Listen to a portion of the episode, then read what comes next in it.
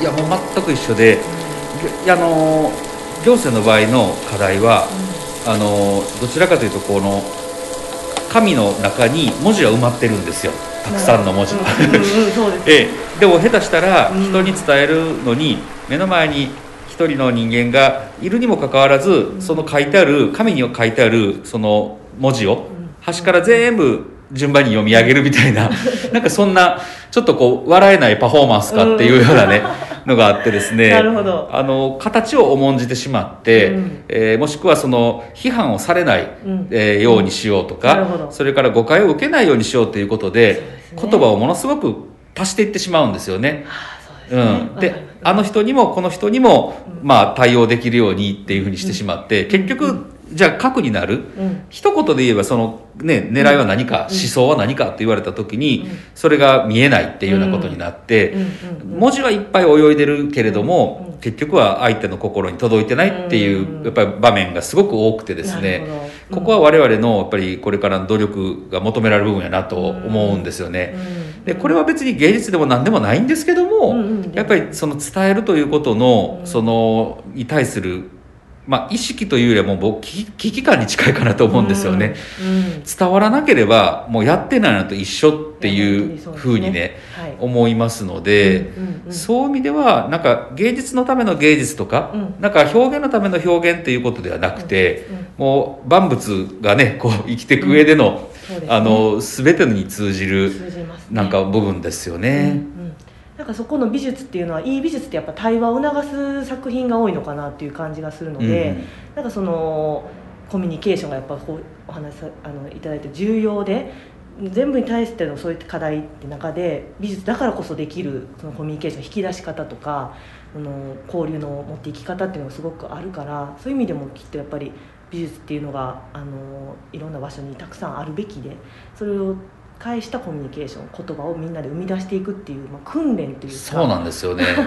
だから作品があります。この作品はすごいです。完璧です。みたいな、うんなんかそそういう話じゃ多分ないと思うんですよね。特に今現代美術はそういう側面が強いかもしれないですね。うんうんうんうんうん。うんそれでなかったらねトイレの便器作品にならないですもんね。そうです。そうです、まあ、なんか文脈があってその思考の転換とか、はものをちょっと変えてみるみたいな面白さ。もちろんその古美術とか仏像とかそういった本当に素晴らしい歴史的な価値っていうのももちろん一つである。それと新しく生み出されていくその思考を変えたりとか違う視点を与えるっていうそこのまた魅力っていうところでは、おっしゃる通りデュシャンのあの便器が一つありますよね。そうですよね、うんうんうんだからなんかなんていうかな自分が成長するためにとか、うんうんうん。自分のそのまあこう例えで言うなら自分の普段使ってない筋肉うんをちょっとストレッチするみたいなね,、そういう部分としての芸術アートっていうのは、ものすごく今ね、うん。すごく認知されてると思いますし、そうですね。割と経営者の方とかが今、現代美術にっていうのはまあもちろんうん。若いアーティストさんをね早いうちに発掘してうん。価値が大きくなればっていうのもあるとは思うんですけども、まあ、それはちょっと置いといたとしてもですよ、うん。多分まあその何か、まあ、経営なら経営でもいいし何か一つの分野をうん。その突き詰めて、えーチャレンジされてる方が、まあ、最後何かよりどころを求めるときにそうですね。多分うん。その、うん。なんて言うんでしょうかねこうよよよりどなんかこうすすなんかこう最後にこう掴む掴む糸のような。ものでありながら、うん。それはうん、あなんか他他者ではなくて結局自分の中に答えを自分の中にこのよりどころを実は結局探してる行為になるじゃないですかおっ。しゃる通りですね。ね究極そうですよ究ね。極そうです、うん結局自分がどうかっていうのがに立ち返ってそうなんですよね。うんうんまあそういう意味ではなんか写し鏡というか、うんこのなんか卓球かテニスのこう壁打ちの 相手求めてるみたいなところってやっぱりあると思うので。まあまあもちろんあの音楽っていうねあの表現ももちろん素晴らしいと思いますし、まあ逆にいろんな表現がこう今ミックスしたようなね、うん。あのものも結構多いと思いますしだからやっぱりこういう現代美術とかがすごく今社会的に、ある意味こう平たく言うとニーズが高い今、はい世相だと思うので。それってじゃあ究極奈良時代の人ならね どどう感じてたかみたいな。うんシチュエーションのこういろいろこう想定というかシミュレーションをねした時に、最近あの割とこう安倍龍太郎さんとかあの澤田東子さんとか割と奈良時代の,、うん。まあ、あの人がその時どう考えてたかみたいな、まあ、ある程度史実に基づきながらもちょっとフィクション要素の入った本を読むことが結構あって。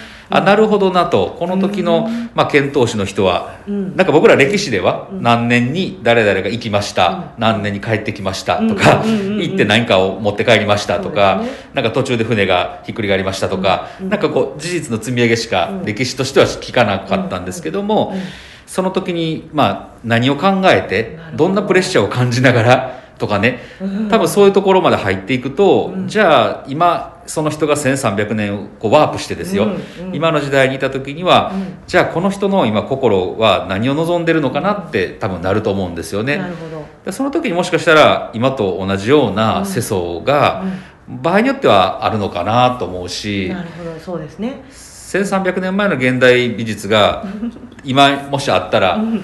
何美なんて言うんだろうね。ね 現代じゃないしなみたいな話ですよね。でも1300年前もきっと何この表現みたいな。などうやって見ればいいの？あこうやって見るんや。あ、うん。こういう見方があるかもみたいな。そういった楽しみ方をしてるのは絶対きっとありますよ。ちょっと普段使ってる土器がなんか変な形で作ってきたこの職人とかそうですよね。た遊び心というか。だからやっぱり縄文時とか ラスコーのあれじゃないですけどやっぱりそこにね立ち戻るんでしょう立ちね。戻っていくと思いますね、うん。だから根源的にはずっと同じことが繰り返いい意味で繰り返されてその、まあ、レイヤーがすごく奈良にはあるっていう意味ではそういった現代的な表現も懐がすごく本来深い場所そうであなんですよね。るはずです、でね、これを私は奈良に住んでる人がし気づく知るが一番重要です。すでにもはい。う東京の方だけじゃなくて、まあ、多分海外の方もねうん含めてうんそういう意味での奈良のこの立体的な価値というか相対的な価値を理解して多分奈良好きとかうん。奈良来るっていう人は結構おられるんですよね。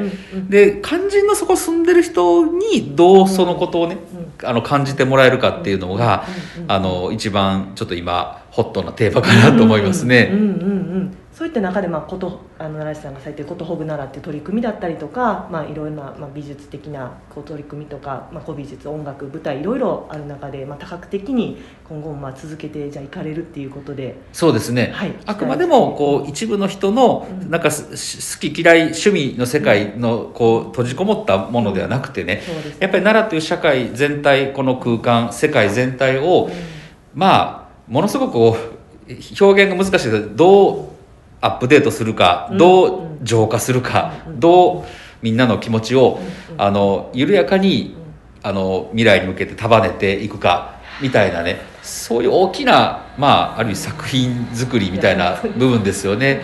そこにつながっていかないとやっぱり嘘なのかなと思いますねチャイムが。そうですね。今これあの市役所で撮らせていただいてましてちょうどいい感じ30分。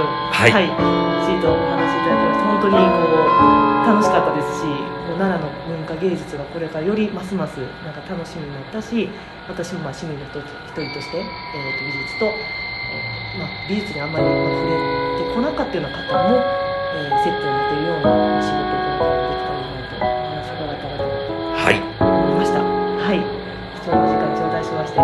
がとうございました、はい、こちらこそまたぜひ頑張ってくださいありがとうございます。ありがとうございましたありがとうございました。